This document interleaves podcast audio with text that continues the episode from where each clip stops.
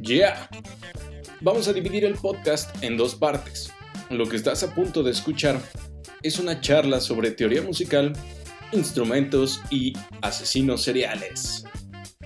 La segunda parte estará más enfocada al cine y la música de terror en México, entre otras cosas. Un montón de estupideces como ya lo podrás prever. Si quieres escuchar este podcast con música, lo podrás hacer en Mixcloud.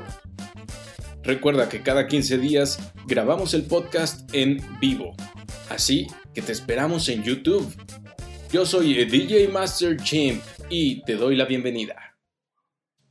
Muy buenas noches a toda la, la banda que nos escucha y que nos ve como cada 15. En una noche oscura, de terrible tempestad, allí en el valle de la Náhuac, debatían sin cesar. Brosos, DJ Master Chimp, ayudante de Santos, Blanche y sus servilletas Alacios tomaron chingos de chela y debatieron hasta vomitar. Programón que se viene, van. Gran poeta que en el aire las compones. ¿Dónde está Master Chimp? Yo No me veo. ves, pero estoy en tu corazón y en tu conciencia, papita. Ah, bueno. Soy. Junto a los bendecillos que me piden quemarlo todo. malos a todos! que, que el cliente pidió otro, otro ajuste en el diseño. ¡Qué malo! ¡Ahórcalo!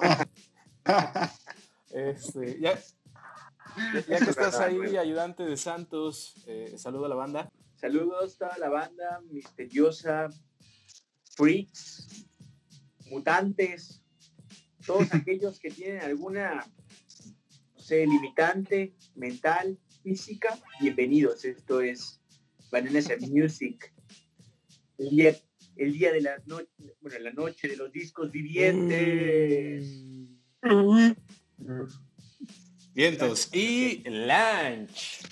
¿Qué tal? ¿Cómo están? Bienvenidos a este programón. La verdad se va a poner muy bueno. Y pues bueno, saludándolos desde las terroríficas calles del centro, colindando con la más terrorífica colonia Guerrero. ¿Cómo no? Oyes, oyes. Y Tepito, apenas, apenas que visité allá Tepito, bueno, también la Guerrero, hay un altar, hay varios altares a la Santa Muerte, de hecho, si me permite ser preciso. Pero el de, Te- Justo, justo. el de Tepito justo. incluso tiene fila. Ah, ese sí no lo conozco. Ah, de Hay, hay unos a- atrás de la catedral de Palacio Nacional, por si se llegan a meter en esas calles tan hermosas del centro histórico. Justo no recuerdo el nombre, pero hay una donde Sí, sí, sí. está enfrente San Judas y enfrente la Santa Ah, ya Muerte. sé. Es una, es Ya una calle.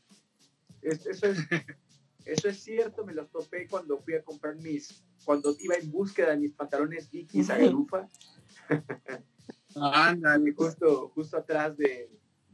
De, hecho, de hecho, a unas calles, creo que son como dos o una calle, es todo este pasaje de, de prostitución de allá de la Merced. Digo, para todo aquel que quiera hacer Sí. turismo negro en la Ciudad de México, lo, lo interesante realmente está detrás de- del Zócalo. Si ustedes buscan el video de la patrona de Sonido Gallo Negro, es, este, es una tocada, el video en Tepito, en ese altar famosísimo de la Santa Muerte. Se están tocando mientras gente deforme, enanitos, chacas, drogadictos van y dejan flores a, a ese altar que está ahí, que creo que es el primero en... ¿Metiste a los chacas entre gente deforme? So- so- Eh, vean el video, no me, no me- no me crean, vean el video de Sonido Gallo Negro. Ok. De hecho, si, si quieren lo puedo ir poniendo en la crestomatía. De hecho, Lanch nos contaba una historia muy interesante. En la Ciudad de México hubo hace un tiempo un caso muy sonado, un caso de, de un asesino de un asesino serial y que Lanch tiene una muy buena historia. Sí, sí, sí, justo. De hecho, no sé si, si por ahí nos ve, pero tenía un compañero, bueno, tengo un compañero en, la agencia donde trabajo, que me comentó que vivió en el departamento del, el- según yo me acordaba, era el pozolero, pero desmiéntanme, era el carnicero, o bueno, el multihomicida que viviendo aquí a unas cuantas cuadritas, ¿no? Entonces sí, sí está como que pues, un poco tenebrosa ahí la, la, cosa porque pues me comentaba él de que al momento de, de rentar el departamento pues sí se sentía un, un, ambiente muy, muy, muy, muy, muy pesado. O sea, de hecho pues sí que llegaba a escuchar como que dos que tres ruiditos ahí, pero pues bueno, ya no vive ahí, no sé, pero pues, sería bueno investigarle a ver si la renta todavía sigue barata, ¿no? el caníbal del... El famoso caníbal. ¿Sabían que era poeta? ¡Qué verga!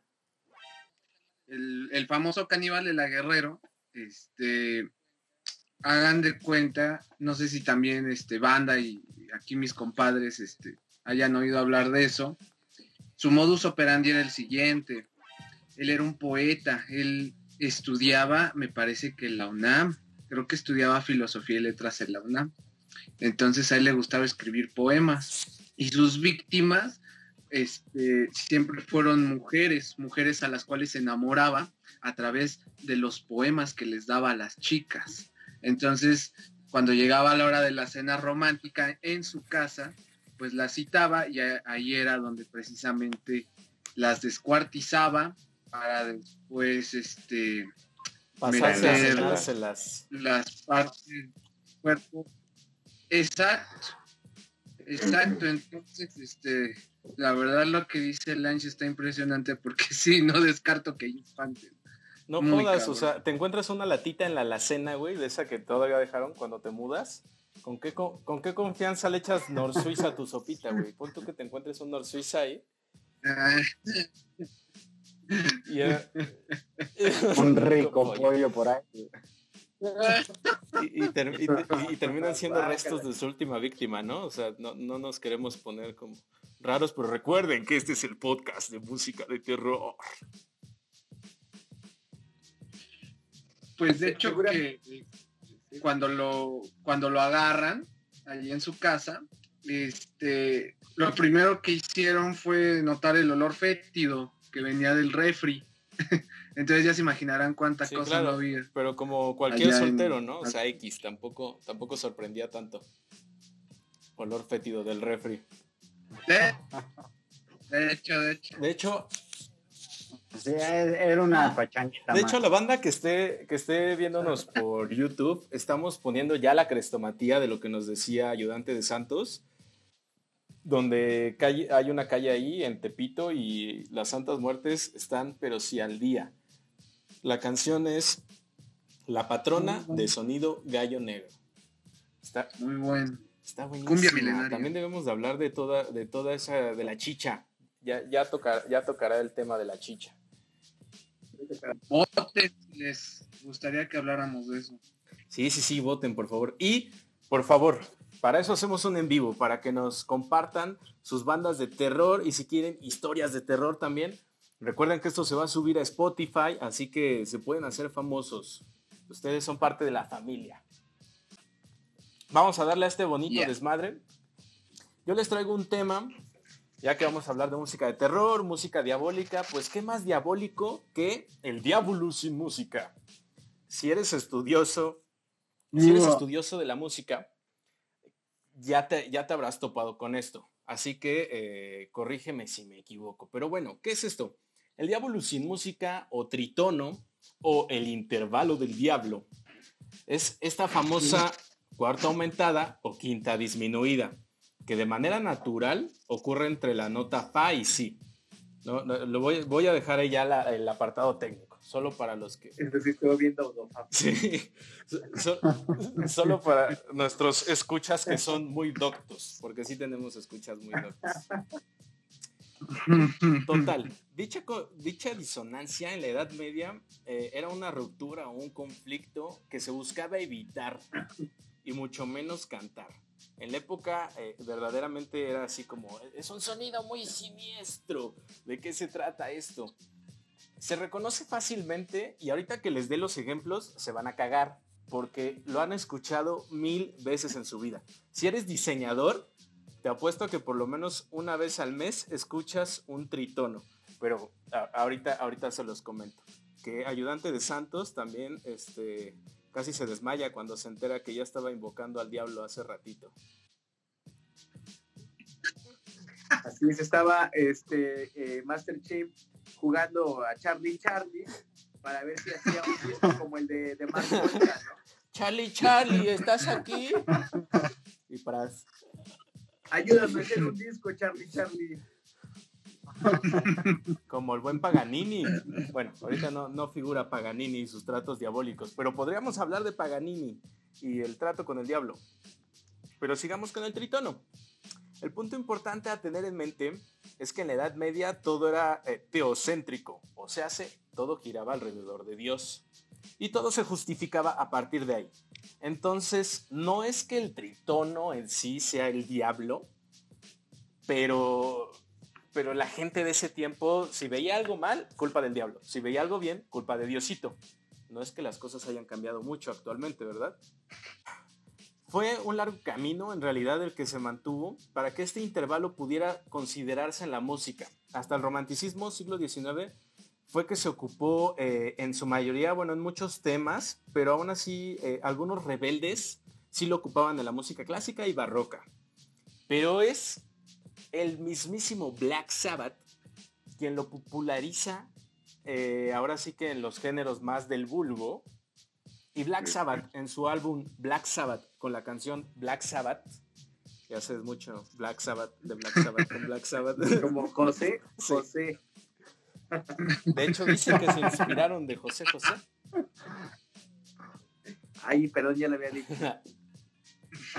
Total, Black Sabbath, en el álbum Black Sabbath, eh, con la canción Black Sabbath, que, que ese disco, si lo escuchan al revés, también decían que tenía mensajes diabólicos. Y también decía Black Sabbath. Sí, cuando lo volteabas. Güey, como los de Gloria. Los de Rep, güey. Por eso debes de obedecer. Sí, después, después no te cuento. exacto, después no te cuento lo que te pasa. No, no, no olviden, por favor, que estaba en un rollo de trata de blancas y todo este pedo, por favor. Pregúntenle a Mari Boquitas. No mames, esa quién es, güey. La mayoría del público no va a saber ni qué pedo. Era del clan Andrade, güey. Recuerden que nos escuchan hasta El Salvador. Saludos a los panas. Y en Venezuela también por ahí vi unos, este, unos views.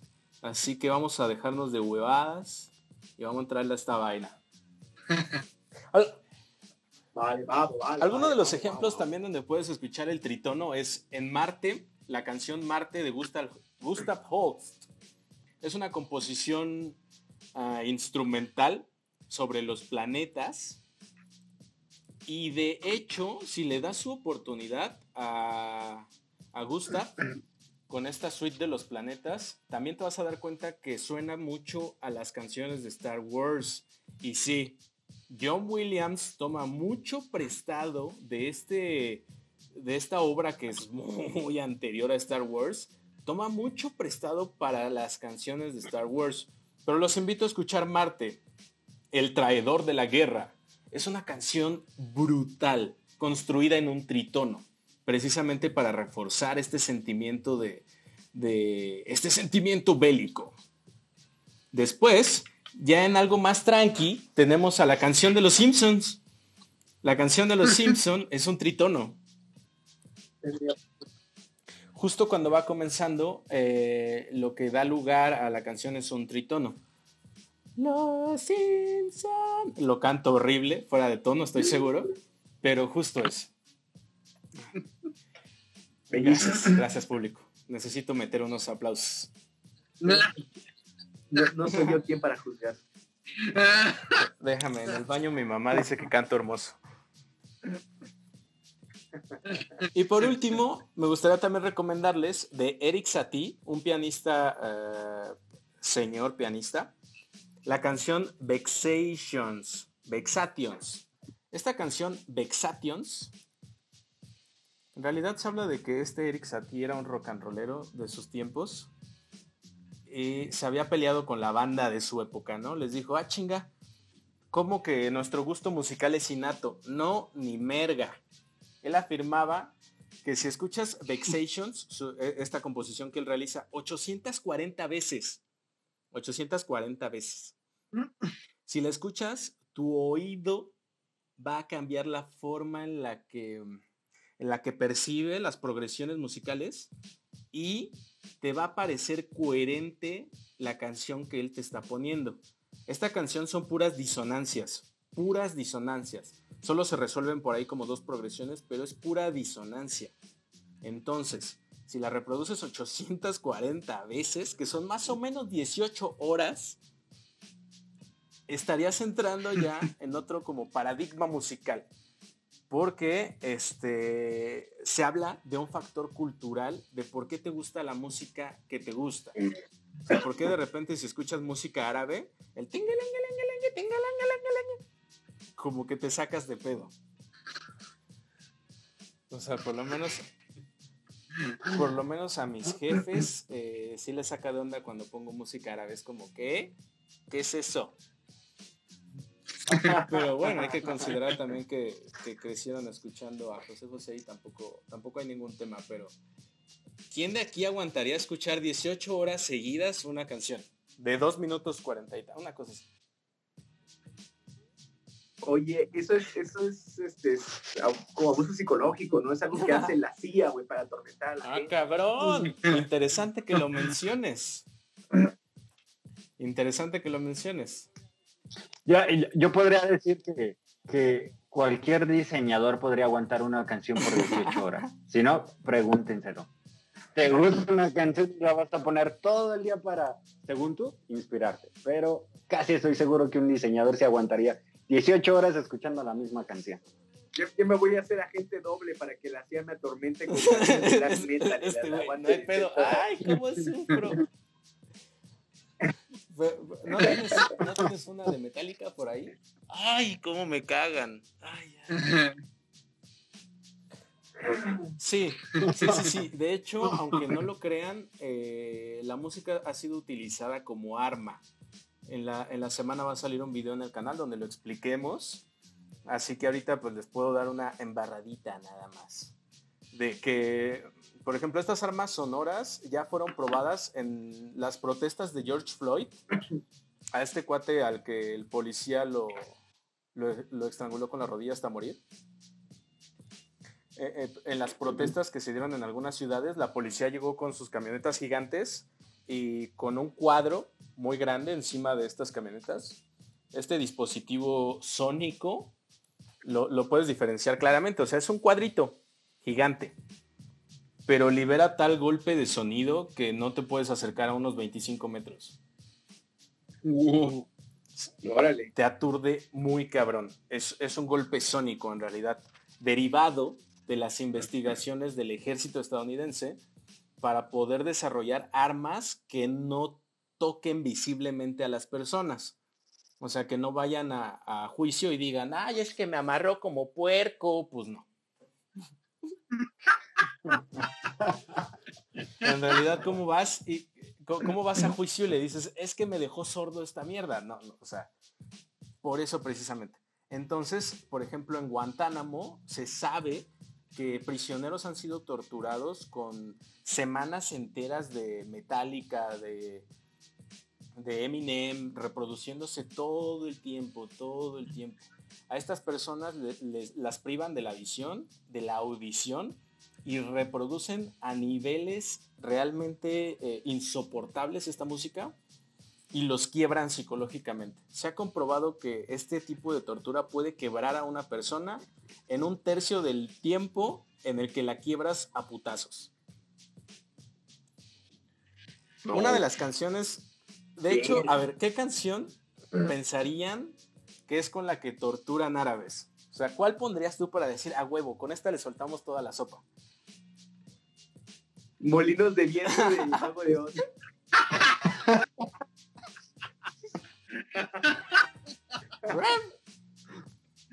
Ahora ya sabemos con qué torturarte en la peda. Por favor, si ven una peda ayudante de Santos, póngale molinos de Me voy, pones eso en la peda y me voy, güey. Malacopea, a la verga. Ya, ya sé, ya sé, podría, podría hacer otra, ¿eh? la de Rayando el Sol de Ah, no Maná. me jodas, pero También podría ser buena, ¿no? En la- No, en la ¿cuál prepa buena, todos coreando ya bien pedos. Rayando el sol. Pero ahora imagínatela 18 horas poniéndosela a un árabe. Creo que no estaría ya coreando. Eso no es rock, man. Eso no es rock. No es rock, man. Pero la batería suena muy verga. ¿Tú qué pondrías, Alacios? ¿Tú qué Ah, pondrías? Híjole, difícil. Yo creo que. Yo creo que igual y una de Velanova, güey. Una de vela, ¿no? Una de Velanova. Curiosamente, Mago de Oz, ahorita que me estoy acordando, tiene una canción que se llama Diablo ¡Ah, la verga! No. ¿Neta? Sí. Sí, no sé qué, qué tan castrosa esté. Recuerdo haberla escuchado en la prepa. Este, no sé, quiero pensar que hay algo rescatable por ahí, pero curiosamente sí, de Mago de Oz, ahí hay una canción llamada Diablo sin música. No, no. Probablemente esa de Mago de Oz o Fiesta Pagana. Fiesta también. pagana. bailando slam con fiesta pagana. ¿Cómo no? En una boda. Secundaria. los 15 años en la boda. Exacto. Bueno, No, Ahori- Ahorita que me, me perdieron. ahorita que qué lunch.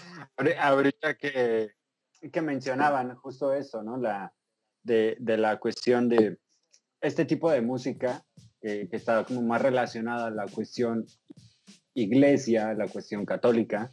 Eh, yo por ahí estaba escu- leyendo, escuchando, toda la, la asociación que tenemos al miedo recae también mucho en esta cuestión de religión, ¿no? Eh, porque muchas veces en las películas de terror siempre o escuchas el, el órgano tubular, que de la Ciudad de México, cuando tú llegas a, a ir y lo están tocando, te genera como que esa incertidumbre eh, a, la- a lo desconocido. La otra es... Suena, suena lo- como lo que violadores. mencionabas, ¿no? Las disonancias. Eh, la, la, la disonancia, ¿no? Eh, la cuestión de llegar a los extremos en- en- musicalmente, eh, como poner un tono muy grave para interpretar a monstruo, por así decirlo, a que te estén susurrando en el oído, ¿no? Esa, esa asociación que tenemos creo que es como muy, muy, muy arraigada ah, culturalmente.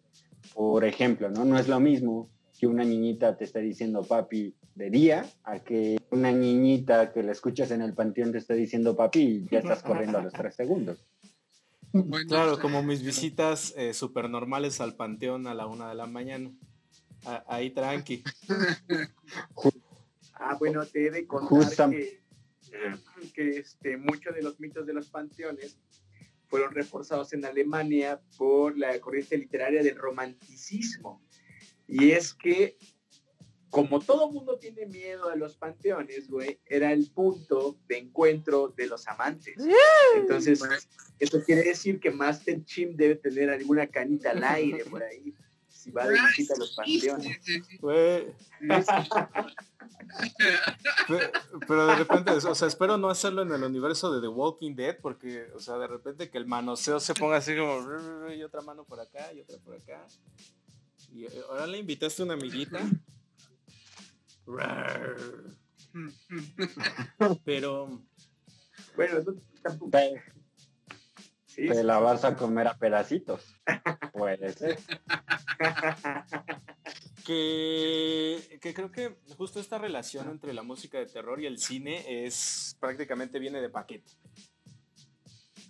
Podemos nombrar a, a- a directores como John Carpenter, que güey, e- e- es, básico. O sea, la, la ba- la banda sonora de, de Halloween, eh, o sea, prácticamente cualquiera de nosotros la podría identificar Sí, sí, claro, eso es un, un, este, ya es institución, John Sí, Carpenter. de los slashers de los años 70.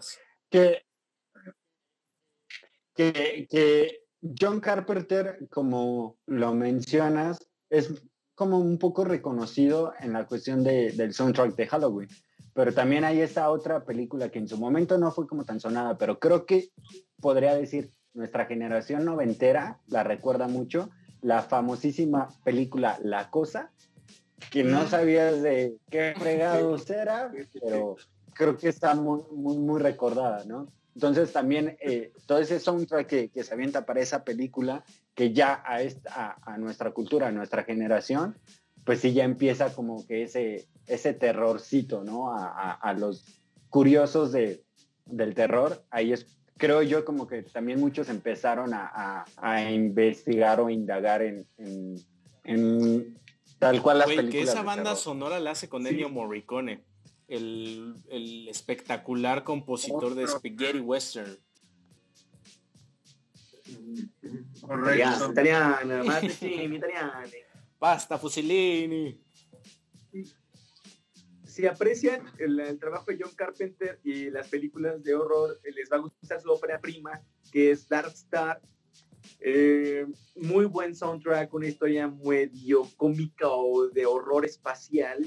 Eh, y que lanza también a ser conocido a Dan O'Bannon, después eh, creador de efectos especiales de, de Alien, ¿no? Mm. un ojo a Dark Star. De hecho, está, completa en YouTube, la estamos viendo en este momento. Ah, sí, de, de Carpenter, mira, como es que chula. Qué, qué barbas, Dios mío, qué hombres.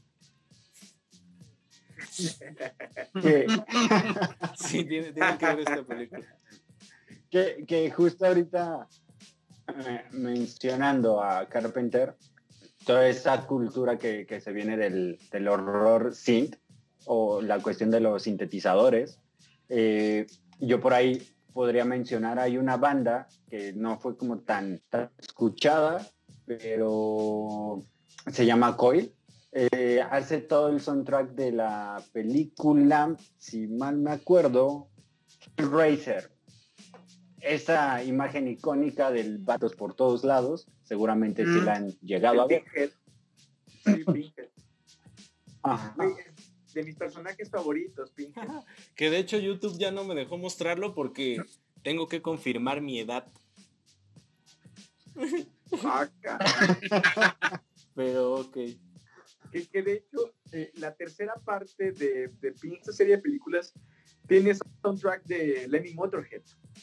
De hecho, y estamos reproduciendo el video. Sí, sí, sí, sí, oh, qué chulada. que, que de, hecho, eso, dato curioso que, me estaba acordando de, de, esta banda que te digo, de, de Coil.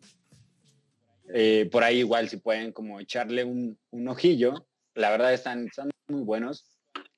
Cuando empiezan a hacer el soundtrack de esta película, la, la pasan al actor dice, ah, sí, muy bonito y todo, pero pues la verdad sí está como un poquito arriba del tono de lo que es eh, esta película comercial. Entonces les dicen, ¿saben qué? Pues va para atrás, empiecen a, hacer uno nuevo o simplemente bájenle tres rayitas a, su onda eh, de sintetizadores para poderla meter en esa película. Y ahí es cuando ya hacen el soundtrack de la primera película, que la verdad también está muy, que se habían puesto a hacer High Energy. O sea, se decepcionaron y ya estaban. Ya estaban en el Patrick Miller. Mira, qué historia se. Oigan. Ah. Ay, ay, ay, ay, ay. Historia similar es la del exorcista. Dame chance. Porque también los directores de esa película, cuando mandaron a hacer la música y se las entregaron, se quedaron como de. Mm, esta mierda está muy avanzada. Entonces el, director va a, a un sello discográfico y se encuentra un disco y dice, ah, cabrón, pues vamos a reproducirlo. Es el Tubular Bells de Mike Oldfield. Dele, échenle un ojito, que es una, de estas, es una de estas piezas musicales que primero se creó la canción y, ligó, y se quedó ligada eternamente con la película. O sea, la canción de El Exorcista, e, ese pianito muy extraño, en realidad pertenecía a una obra completamente distinta. O sea, no, no se conocían entre sí pero embonaron perfectamente. Entonces también les invito a que escuchen eh, el disco de Mike Oldfield, el de Tubular Bells. Y ahora sí, Salasius, ¿qué te venía a la mente? Sí, ahorita que estaban comentando acerca de todos estos elementos que también complementó bien chingo Lange, este, y de, de, las películas, cómo meten estos elementos que nos hacen, que nos han hecho, mejor dicho, a través de los, ciertas cosas con, con el terror, como pues, en, en, realidad en su momento, así como lo acabas de mencionar, el main title del de Exorcista ni siquiera se conocía con la canción real, ¿no? No quiero pasar de largo este instrumento que se ha utilizado mucho en películas de suspenso, de terror y de horror, como queramos este, llamarle, que es el famosísimo teremín, este instrumento soviético que este, ustedes lo seguramente lo han visto alguna vez. Es, es un poco raro, pero estoy seguro que alguna vez lo han visto. Es una especie de mesa. Ya sé, ya sé. Una mesa pequeñita, como gancho, con un gancho para. sonido Ahorita estamos enlazando otra vez todos los cabos porque sí, precisamente un, exponente eh, México-argentino este, está entre, entre nosotros, que es el, mismísimo doctor Alderete, ¿no? También gran, gran ilustrador que también nos, nos remonta a muchas cosas del horror, ¿no? Este, él lo maneja, entonces es importante mencionar este instrumento porque pues este también funge como, como un buen elemento para capturar este esos momentos de terror, ¿no? El sonidito más o menos hicieran un... o sea, es el ambiente lúgubre. El, el, creador creo que trataba de, de, imitar el sonido del cello, ¿no? Hacerlo digital, tal vez, como inalámbrico. Sí, sí, sí, era una adaptación electrónica. Claro, Lo han visto de seguro en Los Simpson. Por ahí eh, hay imágenes de Milhouse intentando tocarlo, Homero.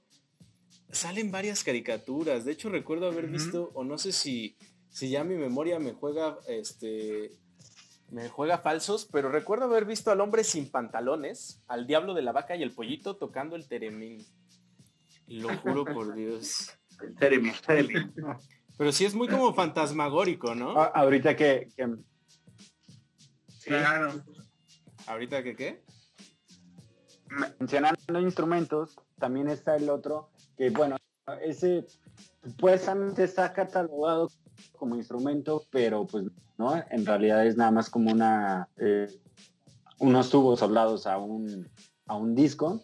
El Waterphone, igual si lo pueden ahí eh, echar este, una googleada, es un, solo un plato de acero que viene con unos, unos tubitos y este se toca con un arco de violín. Y es el que han utilizado también muchísimas este, películas justo para darle esa sensación siniestra a, las películas de terror. De hecho, si se avientan todo el video, en, un momento sí, sí, te llega a causar esa sensación como de, de, ansiedad y de miedo, porque pues sí es como sonidos tan irritantes que pues bueno, llegan a, a, sacarte por lo menos un, un, chisquido o por lo menos morder un tanto los... La almohada. El, ay, almohada, no, eso no. Güey, tengo una idea millonaria, cabrón. E, este día de brujas hay que salir a las 12 de la mañana en el carro, güey. Ponemos una bocina gigante arriba, cabrón, y reproducimos un video de estos, güey, del waterphone. Pero en un, en un pueblo, cabrón, para que nos apliquen la de canoa y que nos persiga. que nos vamos a ir al infierno con Juárez. Sí, sí, sí verga, perros. Nos van a acusar de ¿Qué mejor, qué mejor que ser acusados de brujería. ¿Ya vieron esa publicación de que las viejas brujas pues, eran mujeres de ciencia? ¿Y sí? Pues la palabra bruja tiene que ver con la mujer que, que tiene conocimiento de la muerte o sabe de la muerte, ¿no? Entonces sí hay como algo místico, algo más Exacto, la alquimia, papi, la alquimia del éxito. Alquimia del éxito. Correcto. Que te salió una barba y te salieron una, una corona. Güey, es que tendremos que hacer videos en TikTok. Pues ahí. Eso es un hecho. ahí está el reto de, de salir a las 2 de la mañana con tu bocina para poner el audio de la llorona, ¿no? Eso hasta un reto, creo, en ¿Sí? TikTok. Pues yo desde hoy av- aviso que haremos, Sí, sí, haremos sí, el vi varios Waterphone, este, challenge. A la verga, que se, que, que se saque de pedo la banda. Va. Pues en broma, bro, Pero de bro- broma, este, capaz que sí te anda pasando, ¿eh? Pues acuérdense que aquí en México he escuchado, ¿no? Y como dato curioso, ahorita que hablaban de La Llorona, este, he recopilado algunos testimonios de gente que una noche antes del terremoto del 85, 85